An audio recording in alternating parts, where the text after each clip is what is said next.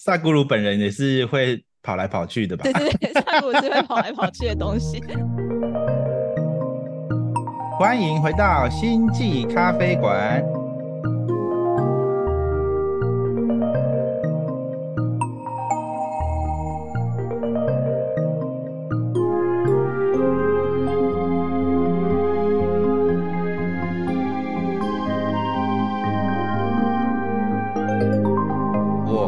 抬头纹，我是琪琪，我是法兰克。嗨，Hello，大家有没有听到一个神奇的名字啊？什么叫神奇？跟之前不一样，对，跟之前不一样的名字，我们 Jason 改名了。哎，没有啦。那那他也变变身了，这样。那变身了，变身了，变身变身，好了吧？好，我们请请 Frank 来，呃，法兰克，法兰克，好了，介绍一下好了。那个没有，就是就是我我是这次的这季的那个剪接，然后呃，就偶尔有空的时候也会上来跟大家聊聊天。对，嗯嗯嗯。然后然后我是星际咖啡，呃，星星际咖啡馆的粉丝，忠实粉丝。你是不是从二零没有没有？你是很很早，你是你是 O G 粉丝。我我我我是我是我是我是 Kiki 和那个 Jason 啊，然后就反正反正我是大家粉丝啊，对。我们的粉丝会转转转转我们的剪接师，所以大家也可以变成我们的干干爸干妈都可以哦，变成我们的伙伴。对，然后 Jason 因为就是。最近有点身体不舒服，那我们就祝福他保重。对对，没错。对，最近天气变化大，大家要多注意，就是不要感冒。对，我觉得台湾台湾这个天气也是蛮怪，突然就降很低。OK OK。好，那今天呢，我们的主题呢，上一次是聊到我自己到尼泊尔的灵性之旅体验，那这一次呢，是由我们的 Kiki 会来跟大家分享一下他在。香巴维大手印，也就是我们的萨古鲁这一套冥想系统里面学到的东西，还有被经验分享。当然，我们也会分享我们各自就是目前走在身心灵的这一条路上，我们各自冥想的经验啊，这样子。OK，好，那我们就邀请我们的 Kiki。大家是以为上一集听完讲尼泊尔，然后这集讲萨古鲁，是会以为我要去印度，但其实没有。一萨古鲁本人也是会。跑来跑去的吧？对对对，萨古是会跑来跑去的东西。对，所以 Kiki Kiki 是在美美国开始学的，对不对？我是他今年刚好就是要来 LA 办，就是内在工程的实体课，然后跟想把伟大首映，就是亲自就是那叫什么起，我不知道怎么，就是如果有个上师引导你，这叫什么麒麟吗？还是什么之类的？总之。灌顶也没有到 灌顶啊，就是总之就是有一个人来 initiate，就你你进行这个灵性的旅程，然后这样。嗯嗯嗯嗯。对，然后但是因为我其实你你说我是这次才开始接触萨古，其实不是，我在之前我就偶尔会在 YouTube 上看他的影片，然后就是也读过他的一些书，然后嗯，大家可能给大家就是观众们如果还不知道萨古是谁的话，我大概简单介绍一下，因为。他应该算是在就是身心灵界蛮知名的一个人物，然后他也曾经出席过像是联合国教科文组织的一些演讲，然后跟许多世界级的领袖有进行过会面跟会谈，然后他其实就是一个在印度的一个我们讲一个开悟的大师，然后或者是说他是一个非常嗯。我讲修行者好了，因为我我后来觉得用大师来形容他这个人，我会觉得有点怪怪的。因为我对我来讲，他其实是一个蛮接地气的人，就是他很像是你邻居的爷爷。如果你有看过他在 YouTube 的影片的话，你就会觉得他就是很像，对，就很像一个邻居爷爷在跟你讲一些幽默笑话。但是你讲讲出来就哦，好有道理哦，而且是你吃得下去。嗯，他举的例子也都很很有趣耶，我就每次听完就说，哎。他哎嗯，怎么好像有点干话，可是又又又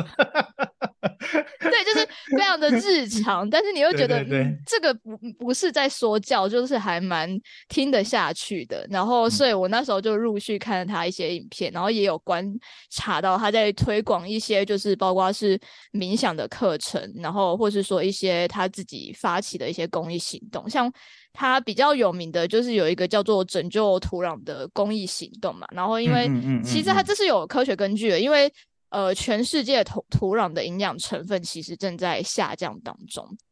所以他希望就是是。唤醒大家对呃这个议题的注意力，然后能够提升就是土壤中的有机物的含量，然后这也代表说我们。呃，种出来的粮食啊、水果这些，它的营养成分会变得比较高，所以它其实也有在推广这些，就是关于爱护地球这类型的一些公益行动。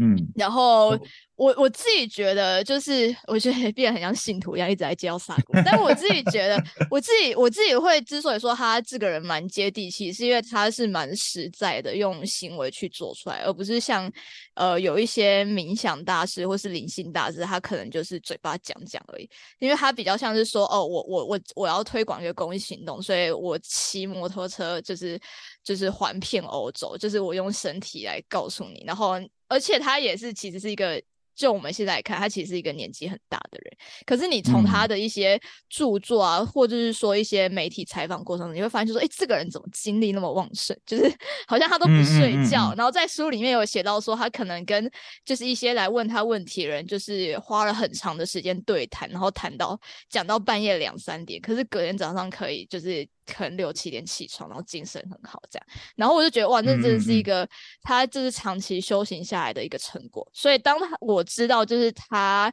呃六月份，就是今年六月份要来 L A，就是教大家香巴为大手印的时候，我就觉得就是我应该要报名。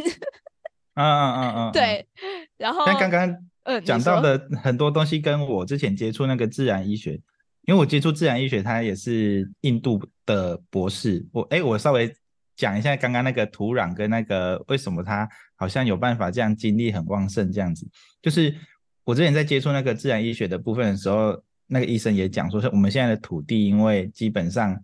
营养价值太低了，所以我们每次嗯都变成要吃一大堆才，比如说对现在。现在可能哎，我忘记几倍，反正就是现在可能吃七把蔬菜才等于我们以前就是那个大概四五十年前吃一把蔬菜能吃到的营营养量，所以你会发现你你你你哦吃很多，你很饱，可是你需要的营养素不够，所以现在你你才会吃一堆就是营养品之类的。可是老实说，那个也不一定是好，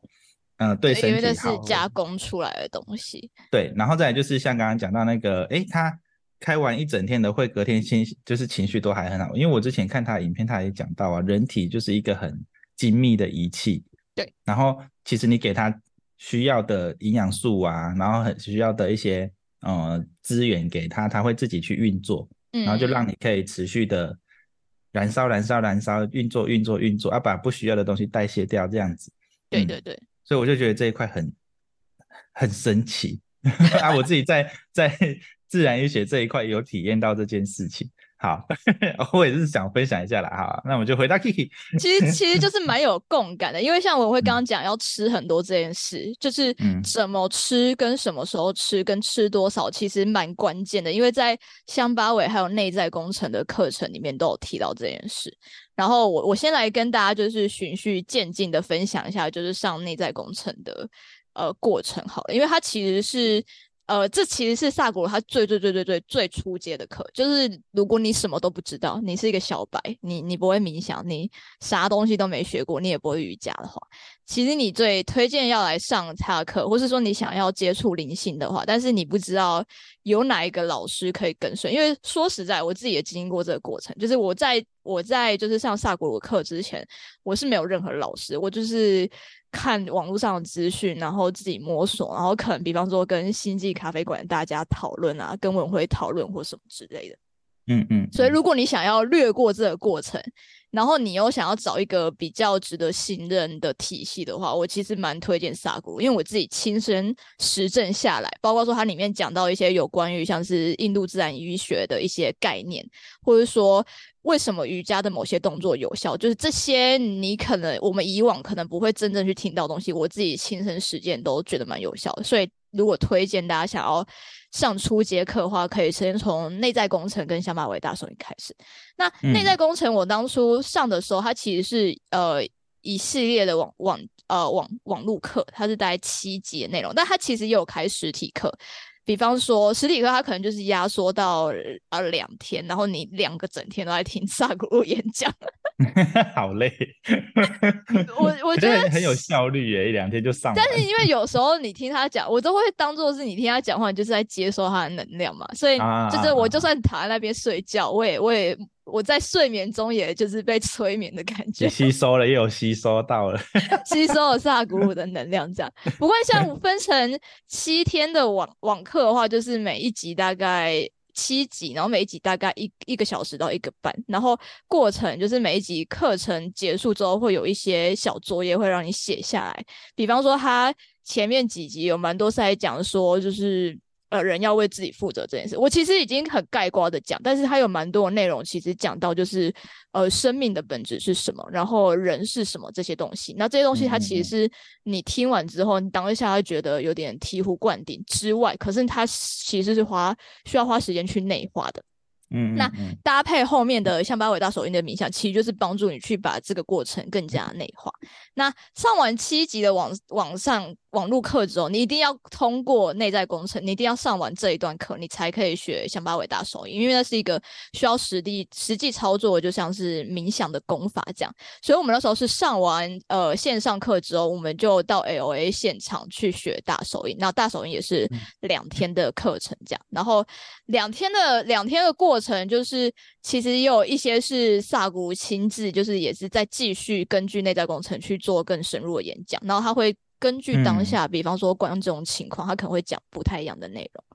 然后接着就是就是有点像是说听他演讲中间穿插着我们做香巴伟大手印的练习这样，然后两天练完之后，你就可以回家自己去做四十天的，就是香巴伟大手印的练习，你可以自己做这样，嗯嗯嗯，过程大概是这样。嗯嗯，那像那个内在工程，它有分线上跟线下嘛？啊像八维大手印是不是就一定要是线下的教授的？就是建议是一定要线下。那他们其实有开其他课，是像是说，因为他自己有训练出一些老师嘛，可能你你去上是这些老师教的，像八维大手印不是萨古亲自教的，因为他不一定会在每个，就是他不一定就是就像这次他 L A，我觉得是蛮难得机会。但一方面可能是因为美国的就是信众很多。啊，美国，因为这边蛮多印度裔，就是会，就是其实也不只是印度裔，因为我看到人种就是去上课的时候，蛮人人种就蛮多元。但如果你说像台湾好，我很常遇到人家问说台湾会不会开，台湾会不会开，就是其实好像比较少。然后最近都是要飞到香港或是马来西亚，然后是不是萨古本人的话，我其实我不确定，你要到他们网站上去确认。不过我还是个人还是觉得，你可以看到萨古本人的话是最好的。嗯，虽然说看到本人，我我不觉得怎样，因为就跟他 就跟影片上一样，就是一个就是一个就是一个阿贝。我这样讲是很不敬，就是一个会会嘴炮会嘴炮的阿贝。对，就是一个会嘴炮阿贝。我每次听到他举例，他都会讲一个人名，什么三卡拉皮拉，然后什么，他就是王小明。有一天，王小明，对他很常讲，有一天王小明，或者是王小明跟他老婆这样，然后就很好笑。哦，所以香巴伟的话，基本上就是有教冥想的内容，他还会再把内在工程更深入的再去讲一次，让你呃更理解说为什么你要做这一套系统这样子。因为应该说乡巴尾它是大手印，它是这一套功法的名称。可是我们去上线下学，呃，我们线下课学乡巴尾大手印的那两天的课程中，因为萨古鲁本人有来，所以听他讲，听听他讲课是蛮基本的，就是大家会觉得我一定要听到萨古鲁讲。讲话，我一定要听他，就是亲自传授这件事。所以他来的那两天，其实除了就是传授像八位，因为会有另外一个就是负责，就是也像是老师的角色，会协助他，就是带着其他瑜伽老师去进行示范。嗯，但我们嗯除了嗯就是看这些老师示范象八尾之外，我们当然也希望就是听到萨古鲁亲自就是在现场陪伴着我们，所以这个东西蛮重要的。那两天的对课程内容就是这样。那我先大概讲一下，就是在 OA 的场次去的人大概有多少好了，嗯大家猜一下，你们觉得有多少人？我猜对五六百。哎，等没有没有，我先问一下费用多少？还不够接近哦，费用多少？对，我我个人觉得费用很佛心，因为他开了嗯好几个阶段的早鸟票。然后我看到最便宜的早鸟票是呃香巴尾大手呃赢加内在工程，大概呃四百多块美金，大概一万多台币。嗯嗯嗯，对，然后哦呃你如果太晚买的话，大概就是七百多。但是我跟你说，其实这样就是。你如果你真的太晚买，但是你想要跟你的家人一起买，你可以写信跟他们说，哎、我们想要就是 group，我们一整个 group 要买，你可不可以算我便宜一点？还会算你便宜一点，可以可以可以他会算你便宜一点，可以 差价。我跟你说，印度印度人好好好像蛮有趣的，因为我之我跟那个自然医学博士也是啊，他们去到哪里他都可以杀价，你知道吗？我说哦，哪里都可以杀价，是不是？哦，OK OK，好，所以这个民族性是有的。好但有人就乖乖付七百多块，但是我意思哦是说，他他其实蛮多，就是在如果你在 finance 上，你的个人财务上遇到一些问题，或者你是学生，你其实也可以跟他申请说，我可不可以就是呃比较便宜的价格去上这个课，因为我觉哦得整体来讲，他们就对于这个东西蛮弹性的，对吧、嗯，这样的话，我猜大概八百个人嗯，还不够，嗯，啊，不够不。是可要法兰克要猜一下吗？呃，八百个人不够吗？对，有点难猜，这样两两千哦，没有没有没有，还不够。还不够，等等等等，五千五千直接乱跳，等一下开乱差不多，差不多，差不多四五千人，四五千人，很惊人，对吧？对呀，啊啊啊！场场场地是找什么样的场地？它是在那种就是你知道会议中心，就是办那种动漫展，很大很大那种会议中心，哦，是是对，什么 convention center 这种的，很像世哦台什么世世世贸，类似那种那种地方。我这样我觉得嗯，这样的话，你们比如说，可能大部分人去，他会想要看到萨古鲁嘛？可萨古鲁他就一个人会在舞台上，这样那时候大家就是早点去抢前面的位置的意思嘛？没有，我跟你说最奇怪的一点，嗯嗯嗯，因为好，你啊想一想下，这个人数大概是一个就是演唱会的人数嘛，就是一个音乐季的人数嘛。然后我今天假设 我要看 Blackpink 好了，是不是大家就是会就是想要就抢到前面或者什么，或者希望可以在这个会场结束之后，可能可以捕获到捕获到本人。我觉得的确是有这样的人，可是其实大部分人去，我的感觉都蛮 peaceful，就他们不会嗯。争相推挤着要要干嘛，要抢什么东西这件事情。嗯嗯，然后再来就是、哦。呃，他们就是就是萨古鲁虽然是一个很亲民的人，但是他们团队可是有把他的时间安排的非常的仔细，所以他不是一个随时就会在外面乱跑的人，你懂吗？就是他只有在，我觉得他是要营造一个仪式感或是尊重感，因为当你看到他在路上嗯乱跑。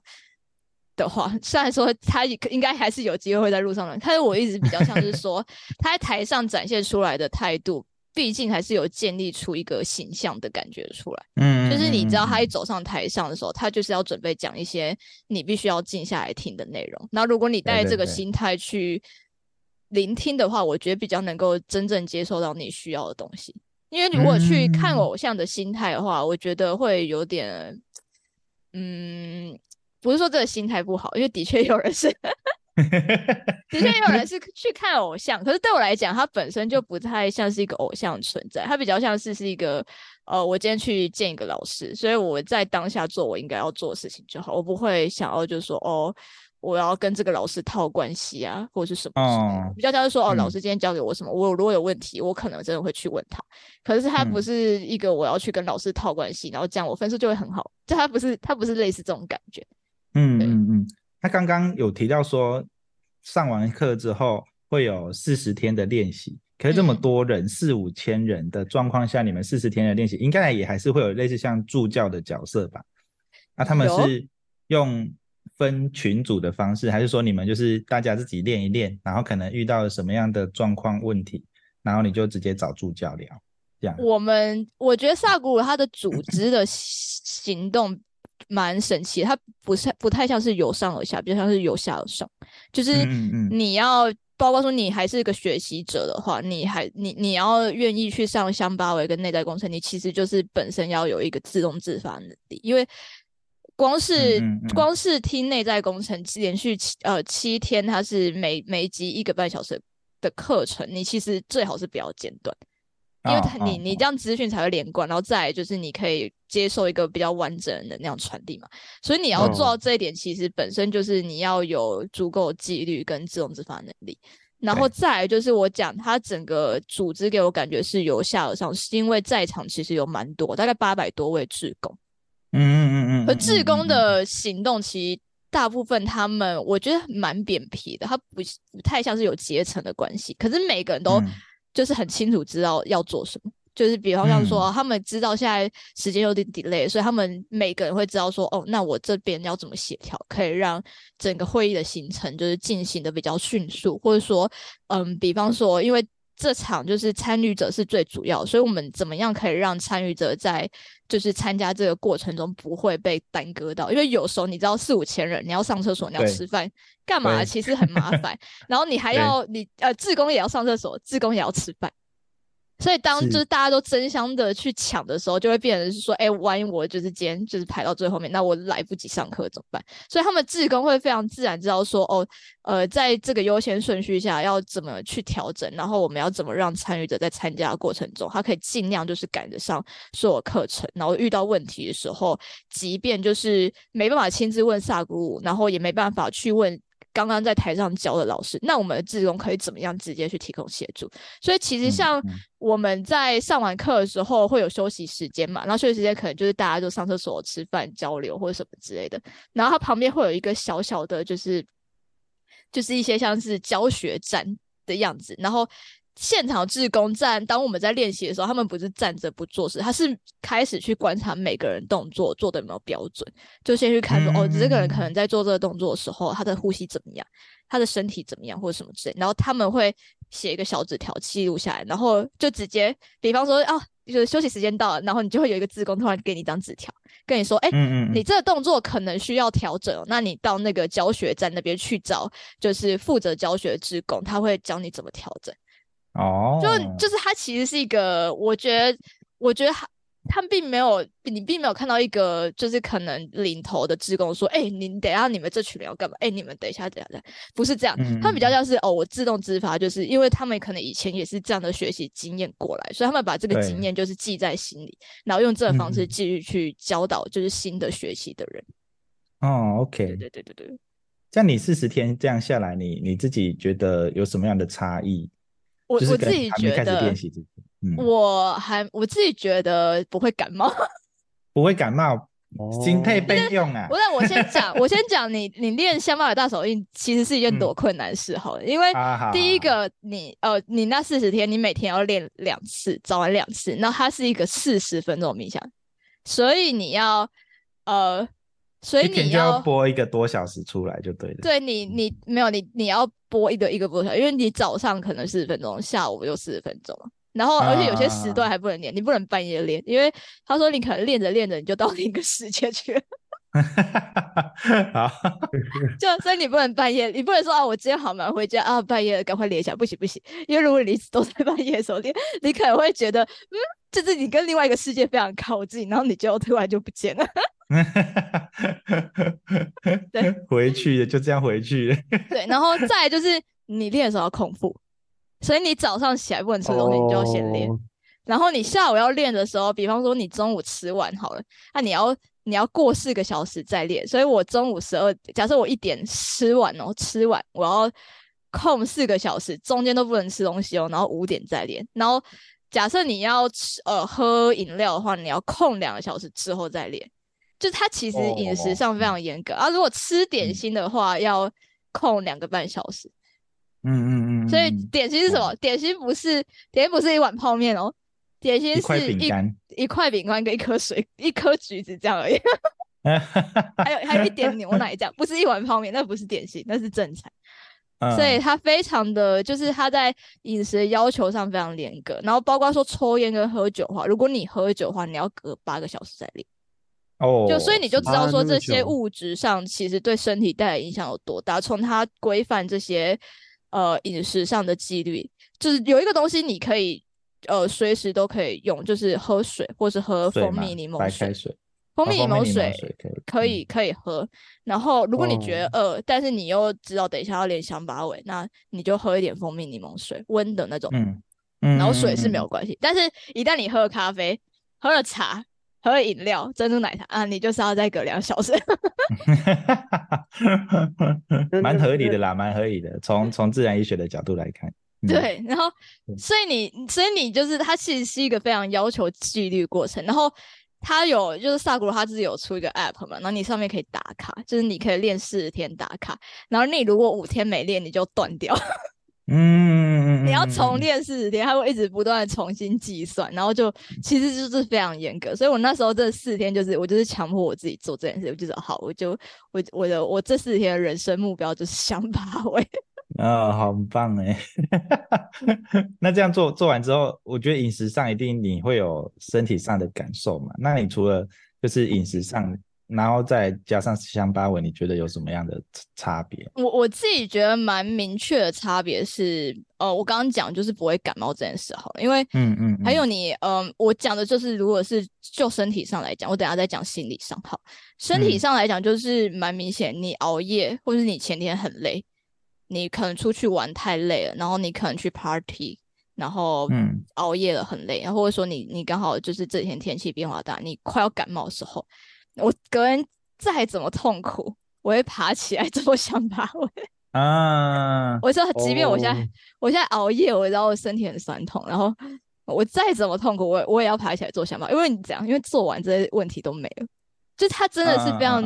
明显的一个效果。因为像包括说我后来去秘鲁那几天嘛，就是你你知道就是要准备死藤水，然后对饮食其实也是吃的很清淡，可你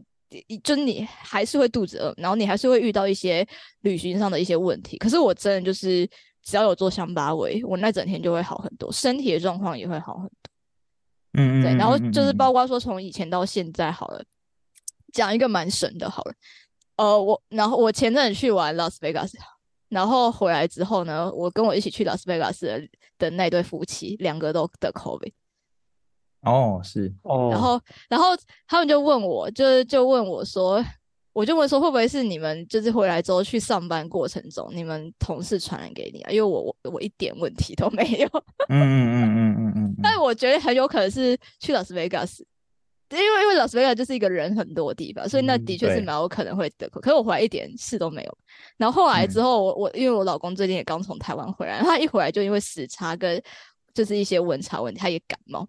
然后通常以前的我，只要旁边有人感冒，我可能很容易就会被传染。然后他现在感冒一个一个一个多礼拜，然后我还是一点事都没有。哦，是赞哦，赞哦，身体直接变强壮，免疫力也这就是免疫力会比较嗯。好，而且你知道，就是哦，我比方说，我今天开始觉得有点喉咙痒痒哦，不行，我明天一定嗯。要做香八味，而且嗯就是还嗯是要痒，不行，那就做两次香八味，一次不行的话就两次，就两次，就两就两次，两次不行的话就每天都两次。哦，所以你在这个过程中基本上就是有体验到它的好处，所以它你也可以支持自己继续往下走，往下走，往下走这样。我自己嗯觉得，嗯嗯，因为当你习惯一件事情的时候，你倒不是说你要不要往下，而是它变成你身体的一部分。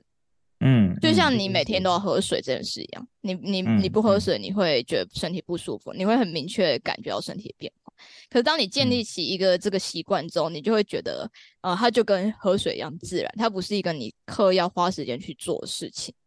然后，嗯所以我觉得那四十天非常重要，因为其实其实最好来讲的话是更长期的建立这个习惯，但四十天是最嗯。基本的那个可以让这个循环达到效果的天数。但也有朋友分享说，可能你做半年以上的感觉又会不太一样，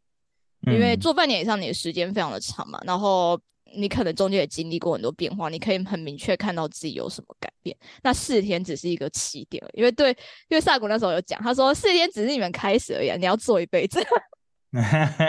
非常能做就是做一辈子。对对对对对，这个听起来就是他每每天一定会做的事情啊。对啊，对啊，对啊，每日功课。就是每日，就是这就是我每日的工作。我早上起来就是先做香巴 嗯。刚刚讲完就是身体的部分，我觉得好像讲完，大家还是不知道香巴味在干嘛，对不对？就是会有一种，就是好像听完，我就是每天认真吃该吃的东西，然后 中间时间隔长一点，然后做瑜伽冥想。没有，我在想是说，是像乡巴尾，它到底是什么？它是冥想还是瑜伽，还是它是它是气功还是什么？因为因为我觉得大家习惯就是听到冥想比较像是可能坐在那里不动。嗯嗯嗯嗯嗯，对，嗯，或是搭配一个什么音乐这样。对啊，那就坐在那里，然后是在意识层面上。就是去引导思考，然后哦，比如说到宇宙外啊什么之类的这样。对，大部分会是这样想。对对对，我我觉得像八百大手印蛮神奇的，是因为我不把它单纯只是归纳在冥想，因为它其实有一一套，就是呃前面先搭配三个瑜伽动作，哦，然后接下来是进入就是一个呼吸法。然后还有唱诵，就是啊啊，然后 唱二十一次，然后做一个很快速的呼吸，然后做就是锁印，然后之后再进入冥想，就是最后五六分钟冥想。所以其实它真正的比较接近冥想的时，呃，整个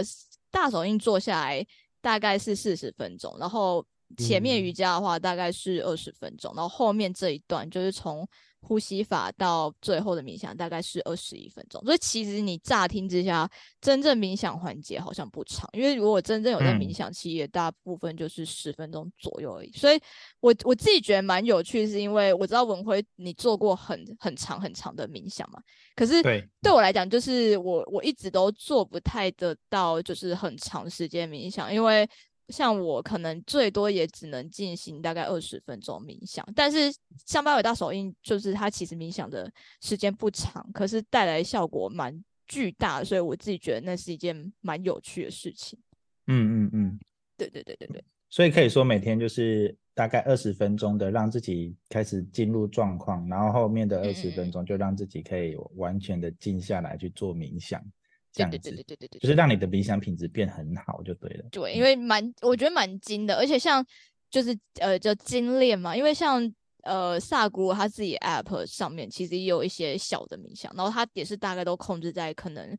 十二分钟到二十分钟左右。那我自己觉得蛮好的一点，是因为其实大家很多人初学者一听到冥想就会觉得啊，是不是要入定啊？入定是不是要很长？对，你觉得哦，没办法，我平常就静不下来，然后我我我眼睛闭起来，我还是一直想事情。我最常听到就是人家跟我讲这个，他说啊，那我冥想要干嘛？要想什么？啊啊啊！怎么办？我 我我一冥想就睡着。啊，对对对对对，我只要静下来，我就开始打哈欠，我坐不住。这这种问题很多，是吧？是吧？啊，所以你觉得在在想把我的过程中，就是有有完全处理掉这些问题吗？我觉得处理掉这个问题，因为我这样讲好了，就是人每天你都会有一堆想法，我觉得这是一件非常正常的事情。你不可能没有想法，因为你不没有想法，你就其实你没有在思考，或者说你脑中没有任何想法，其实我觉得就很像是一个空壳，就是你没有真的在接收跟处理你身上的所有资讯。那想法有些是关于，就是比方说。呃，我像我自己常有，就是啊，这个东西好有趣啊，这个有一个创意的 idea，但也有更多时候的想法，脑中有这些东西，就是这些讯息，比较像是说怎么办？我好讨厌那个人，好烦哦！为什么？为什么今天要笑？就是更多是这种你知道没什么用的想法，然后反复出现的的这些东西嘛。哦。然后我自己觉得这是蛮正常的一件事情。然后当你在做香巴尾的时候啊，像我也很常，就是我今天早上起来哦，好，今天下雨好烦哦，哦，好烦哦，啊，等一下要干嘛？哦，怎样怎样怎样哦，就是你知道，就是我，就是我，即便想就是练习这么久到现在，我还是跟一般人一样会有这些想法。可是当我进到香巴尾过程中，我刚开始就一开始先开始做瑜伽嘛，而且啊哦怎么办啊？等一下要干嘛？等一下要吃什么？对对每，天会 烦恼的事情，等一下要吃什么，然后之后做完前面三个小瑜伽之后，开始进入呼吸法之后，你瞬间你会发现这东西慢慢的就是离你这些想法会慢慢离离你变得比较远。它是一个你可以观察得到的过程，因为我很常就是我在做瑜伽的时候，我还在想一些有的没的嘛，然后突然我进入到、嗯开始进入到正式的呼吸法的时候，我突然就觉得，嗯，我好像静下来了。可是静对下来不代表我没有这个哦想法，我还是有这些想法，只是我好像可以优化这些东西，我可以知道这些东西的优先顺序是什么，我可以知道怎么把一些对我来讲没有帮助的想法，就是退得远一点去看他们，或者说我可以让他就是放到我我记得之前 Jason 有形容过一个，我觉得蛮有趣。他说，哎、就是有一个资料夹，然后这这个就是无用的资料夹，然后就把这个想法丢进去。我好像可以很清楚我做这个分类，而不是说哦这些资料全部散开在你面前。就是我我发现就是在一一一开始马上进入那个乡巴尾状态的时候，这个明显这个改变是蛮就是蛮明显可以观察得到。然后所以这也是我坚持每天做原因，因为即我知道就是即便我那天。或者前晚睡得再怎么不好，或者我今天早上真的被什么东西烦到，我只要一进入乡巴尾，我可以马上找到我比较好的状态，这是一个很明嗯显可以发现的改变。嗯我我记得我记得萨古鲁好像有说过，他说 meditation，呃，怎么讲？不是不是有什么什么方法叫 meditation，而是 meditation 是我们最终成果，是我们的品质。哦，这个品质哦，可以被称为说 meditation，然后它嗯，才是才是可以说是哦，这叫冥想，而不是对说哦，我嗯现在在嗯做冥想，然后我就有冥想了，但是其实你根本不在状态，那根本不可以称为冥想。嗯嗯嗯嗯嗯，确实，我蛮认同这件事的，因为我后来再去观察，就是呃，是不是一定要做冥想这件事，我其实是持一个比以前更开放的态度，因为我以前会觉得说，哦哦，哦，你一定要做冥想啊，你一定要做冥想，你的心情才会好，你你你你一定要做冥想，冥想最有效或什么什么之类的。可是就嗯是像刚刚法兰嗯克刚刚讲的，我后来观察到一件事，其实有很多时候我们是在接近这个冥想的状态，然后比方说像我在散步的时候。比方说我在写作的时候，尤其是用手写写在纸张上的时候，有一个状态让我觉得呃是很接近我刚刚在做香巴维的冥想的状态的。然后甚至说我在弹钢琴的时候，我可以感受到哦这个东西。所以对我来讲，就是冥想是不是唯一的方法？我觉得它不再是就是向大家宣称，就说哦冥想冥想就是唯一最有效的方法。它的确在某种层面上是非常有效。比方说，你今天真的是。呃，突然脑脑袋卡住，你非常迫切需要让你的想法有一点休息的空间的时候，这时候你可能腾出时间去做个五分钟冥想，我觉得在切换状态上会非常有效。那香巴维其实对我来讲也是这种，就是它就是一个你的意识的保养品，嗯嗯嗯，就是是就是它可以让我呃马上的进入状态，然后马上的知道说我接下来今天要做什么事情对我来讲是重要，我应该保持什么样的想法，它对我来讲是比较适合我、比较有帮助的。那它对我来讲就像是这个东西。嗯嗯嗯嗯嗯。那像这个，你觉得，比如说像像我，大部分一刚开始接触的话，会先以些就是正念去进入嘛。那正念的，因为我有一个朋友，他也是最近才刚开始学，他就是一个月的时间下来，那他每天就是会花个大概十分钟的时间去做正念这件事。对，那像他在这个过程中，他其实会一直反复来问我一些东西，就是嗯比较偏向是说，他可以打断他的想法了，可是他会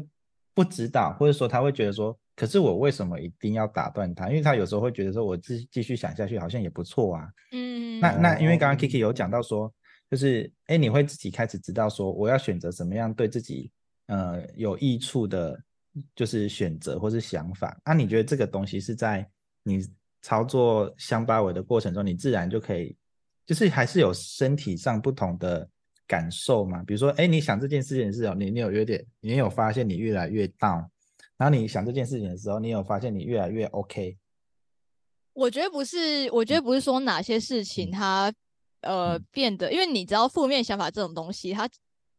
我我我有时候我想的东西对我来讲是负面想法，对你来讲可能不是，它其实是一个很嗯主观，它是跟主观的经验去连接的。然后像比方说我我我怕怕鸟这件事好了，嗯嗯嗯嗯嗯我我看到鸟就觉得很害怕，会去想到说，如果有一天有人找我去公园看鸭子，然后我不敢靠近鸭子怎么办？我小时候真的会想这件事情。是可是是可是这个想法在你脑中可能就是啊，我去公园看鸭子好可爱，好开心，就是它是这样的东西。那对我来讲会变成像是说，哦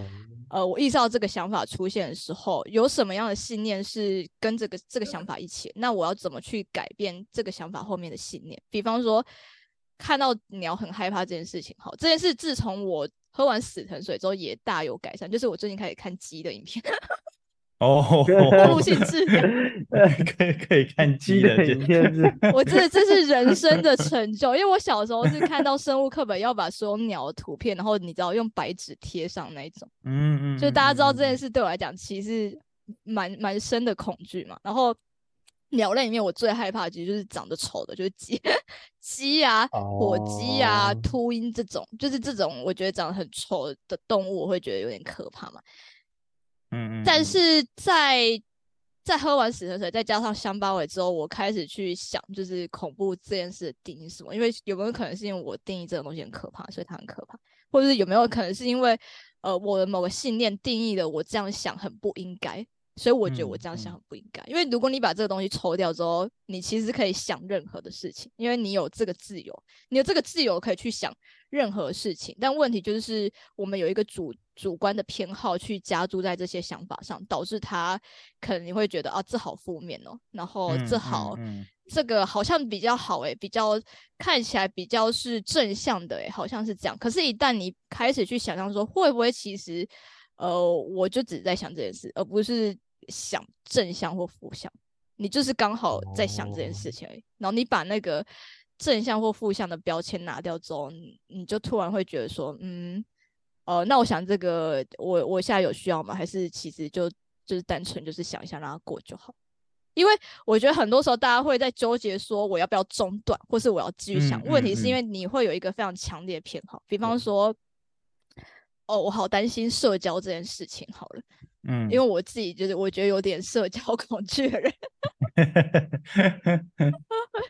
就是我很我就是我担心去一个 party，然后觉得很尴尬，我觉得很尴尬这件事哈。但是我有没有可能就是其实、呃，其实你去那边你表现的怎样尴不尴尬一点都不重要，因为你你就是强化你自己对尴尬这种这种东西的印象，所以你就会觉得。嗯呃，我万一没人跟我讲话，我一直去想这件事，我突然觉得很尴尬，我干脆不要做，然后就开始这件事就对。无限的延伸。可是万一就是、嗯。呃，哦，我没人跟我讲话，Let it，对啊，就这样啊，哦就这样就没人跟我讲话，对，呃，对啊，就这样啊，那就是他就突然就不哦见了，你懂吗？就是就是嗯这个、嗯嗯。这后面这个过程就已经也不是说我到底要不要中断，或是我要不要继续想，就是嗯嗯，嗯。好像就这样。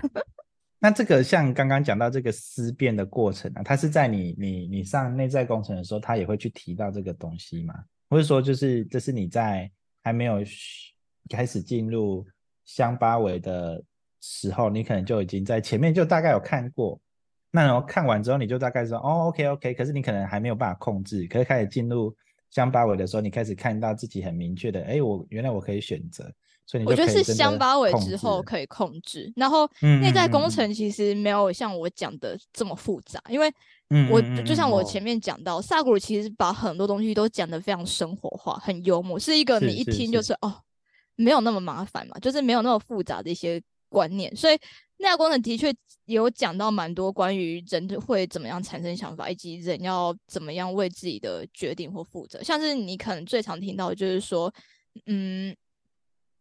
有些人他，我我我我想一下我要怎么讲比较好。嗯嗯嗯哦有些有些人会怪罪，就是说，哎，为什么被不好的事情发生在我身上？对就说，哦，为什么就是这大环境这么不好，为什么之类？但是可能以萨古鲁的角度来讲，就是你你你有没有办法为你自己做出决定？你有办法为你自己负责？因为事物的状态其实就就是那样，它好或坏，其实是因为你的主主观的信念去影响它，你决定它到底是好或是坏。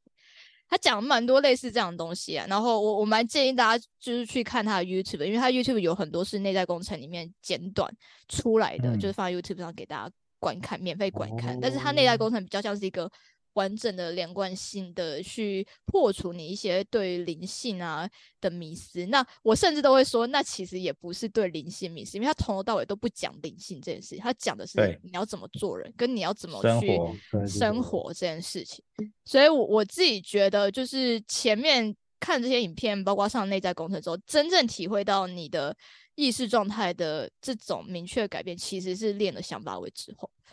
嗯，OK。那像八尾的部分，你还有什么想要补充的吗？嗯，哦，我我嗯要讲就是文辉，你刚刚有分享，就是大家做正念冥想。我想要分享的嗯是嗯嗯香巴尾跟正念冥想的差别在哪？我自己觉得，嗯我我自己觉得身心两个东西是要结合在一起的。那冥想讲的可能是呃比较偏向心灵的部分，虽然它也有结合了嗯呼吸法，是可以去影响身体的。可是香嗯巴伟他在做的时候，因为你前面要做瑜伽，又要做呼吸法，其实它更大部分是在教你怎么正确协调你身体上能量，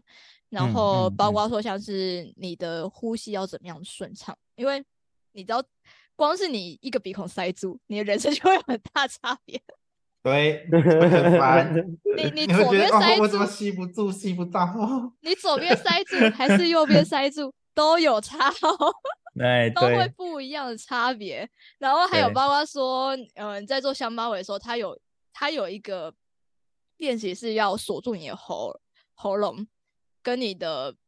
呃胃，就是太阳神经丛这个地方的肌肉，跟你的肛门，就是会阴处的肌肉肌肉这三个地方要进行锁住练习。其实你如果没有练过香巴，你会知道你要同时你要依依序锁住这三个地方，再依序解开，其实是一件很困难的事，因为你会不自觉把三个地方同时解开，或是不自觉把三个地方同时锁住。然后这个非常精微的肌肉能量上掌控，其实会去影响你的整个身体的变化，就是你嗯身体能量流动上的变化。那它前面瑜伽其实也蛮强调，就是你要去调整你的脊椎，然后有一个是像是蝴蝶式，其实就是调整你脊椎底部的那个嘛肌肉，然后还有像是类似猫牛式伸展你的脊椎，其实它就是整个就是在调整你的脊椎你的能量，然后最后嗯。再透过呼吸法让你的气流可以正确的 贯穿。所以还有哦哦说，如果你那天鼻塞的话，你要先想办法把你的鼻子打通，再做香 八尾。所以你要做，就是它有哦。有一个小诀窍，就是你就站起来，然后双手打直，然后开始快速跑步，你第一下就会通了哦，一两分钟内会通，超级有效。嗯，他说嗯跑，步，就是你要把手平举嘛，然后伸直，这样就往你的面前，往你的面前平举伸直，对，像僵尸一样哦。哦但你你要哦你要腿要抬高，像僵尸一样，但是腿要抬高跑步，原地抬腿跑，原对，地然后抬腿跑，原地跑，大概一到一到两分钟之后，你的鼻子就会打通。我我我，你刚刚说手伸直，然后我也是漩涡鸣人跑嘞，没 有没有，是往前，所以是僵尸跑。僵尸后跑，面跑也超帅的，僵尸路跑哈。对，僵尸路跑，僵尸路跑。哦 OK，所以香巴维这一套内在工程系统，我觉得听起来蛮重的。应该说跟很多冥想的差别，就是它把身体的这一块也都把它加进来，而且它是有，就是它会带给你一些简单的方式，让你去、嗯让你的身看起来简单啊。比如说你刚刚讲锁住，其实它也不用特别再去做很大的运动。可是这对对对光是这个，你就是要去觉察你的身体，然后怎么去应用你的肌肉了。嗯嗯嗯，这样子哦对啊，这一块因为我觉得这很有趣，因为印度印度我刚刚讲那个自然学博士，他们也都在讲这件事。他说其实瑜伽不是我们台湾大部分那种就是很体位式，就是凹来凹去哦，你子说那种就是很高超的那种，像体操选手那种东西。对，他说他说其实，在他们的自然医学的系统里面，他们也会有灵性的这一块，他就会说，嗯其实瑜伽它能做的事情很多，它甚至可以按摩到我们的腺体。哦，脉对对对轮对对对，对，他就是在讲这个东西，而、我们的身体它就是一个这样的过程中，它可以让你更好的去进入冥想的状态。嗯，啊，这个确实也是在我一开始刚学那个冥想的时候比较少去接触到的概念，因为嗯。这个东西它其实本身真的是从印度过来的嘛，那他们嗯。就有更深的研究，像自然医学在台湾它其实也不是一个就是大家会觉得啊、呃很标准的医学体系，因为对。现在大家我们台湾都比较偏中西医嘛。对，嗯，那自然医学它就是把你整套都把它看进来，比如说你的环境也是，哦，对对对对，对，按、你你的身体，居住的环境吗？对对对对对，嘿，举例举例，呃，嗯或是说你的空间呐、比如说你杂物嗯一大堆啊，然后就是啊哦上面都是灰尘啊，这样子。啊，然后你这样你你你在里面做那个深呼吸，你就一直吸那些灰尘啊，这样一些个过敏啊，看那是鼻塞啊这些东西都蛮自己把自己养出过敏，然后跟 跟有毒的人相处 我还我我的有毒的环境就是我家啊，哎快离家吧。离家。对啊，我觉得听起来就是蛮蛮蛮有趣的，因为像我自己的话，就是在操作冥想这个东西的时候，我们其实也会有像一些前置动作，可是没有做到这么细致。举例来说，我可能哎，我发现我就是现在精神不是很好，那我可能也会动一动，再去坐下来。可是这个动一动是哦我们自己觉得我要动一动，它不是像刚刚像八尾，他就直接跟你说四十分钟，就是从什么开始做做做做做到后面去。对，我觉得这就是蛮大的差异。嗯，而且嗯听起来是真的，而且是连吃东西都有去 care，因为吃东西这个东东西就是刚刚讲，它其实像我们讲的那个轻断食啊、微断食啊，对对对对对。这个都都跟我们的消化系统有讲到吃东西好，因为其实萨古鲁有讲到一句话，他说你食物残留在体内的时候，你就贸然去做冥想或是瑜伽，其实会损害你的身体，因为你你呃、哦。食物还在体内的时候，你其实你是需要花能量去消化的嘛。那嗯。嗯呃，蔬菜水果它相对来讲是必须要不需要花太多能量去消化吸收的东西，所以相对来讲会比较好一点。可是如果有肉，肉类，肉类，然后跟一嗯。些油炸啊，然后刺激性的东西，好了，你的身体会需要嗯。花比较多能量去处理这些东西。然后这时候我我讲嗯我讲就是觉得很像内伤，因为你你的身体已经在处理别的东西的时候，你又让它多功去处理其他东西，对，那不是就是 让自己内伤？所以所以吃东西很重要的原因，为什么要空腹做香巴尾，就是因为这个。嗯嗯嗯，这个的话，在那个博士他他也有讲，他说其实不光是做瑜伽，假设你今天是已经有生病或是癌症的人，那你你的身体其实本来它就有一个自我修复的能力的，可是你今天吃进去的东西又要花更多的能量去代谢它的时候，你的那个癌癌细胞，你的身体可能就会无法负荷。所以他他们哦的自然医学的概念里面，其实说癌症它甚至是可以不用化疗的。他们是透过饮食，然后你的生活习惯去做调整。因为上上次，哎，第二季不知道有没有分享到，就是有一个去到清迈的饮食调理营，就是这一个博士他带我们去的，然后就有一个癌症患者，他就是来考试，他就说我现在身上就真的有七到八公分的癌细胞，我本来要去开刀，啊，你跟我说哦不用开刀，然后我就来考你。然后后来呢？后来呢然？后后来就是整套，就是其实就是去到那边啊，就都很放松啊，然后吃东西啊，然后按摩啊，泡温泉啊，好，啊回来之后缩到剩两公分，不用开刀。很厉害欸、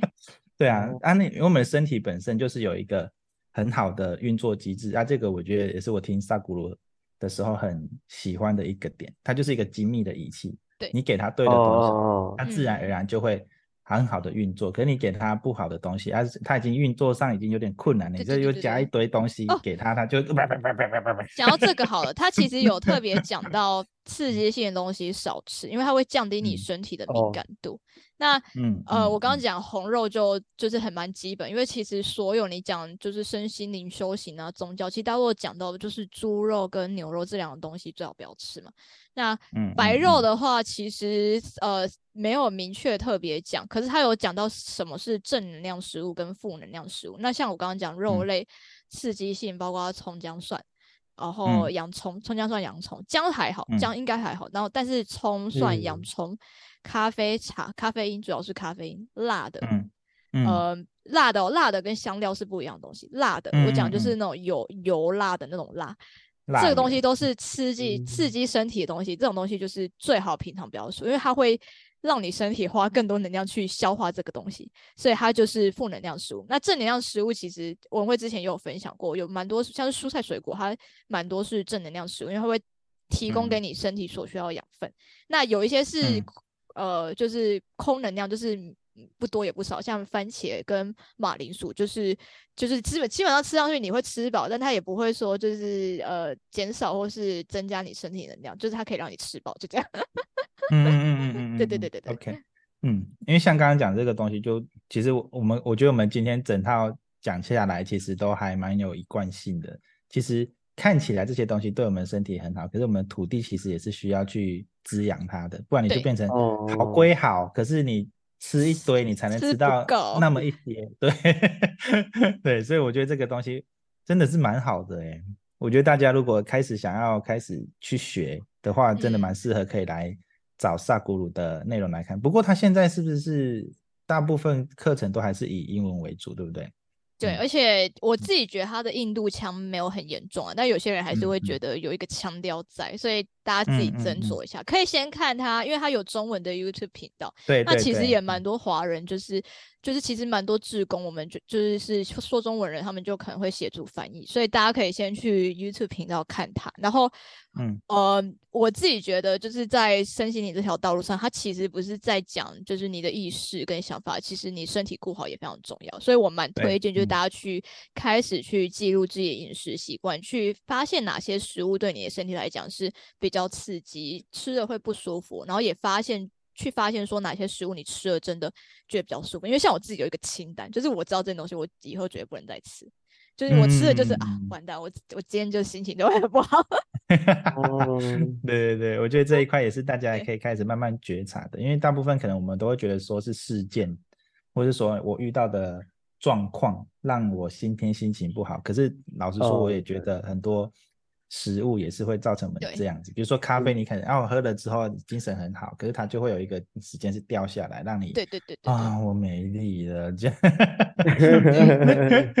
对啊，你那时候就是如果再遇到事情，你可能就会放大它这样子。嗯会会会会对啊，对啊，对啊，对啊。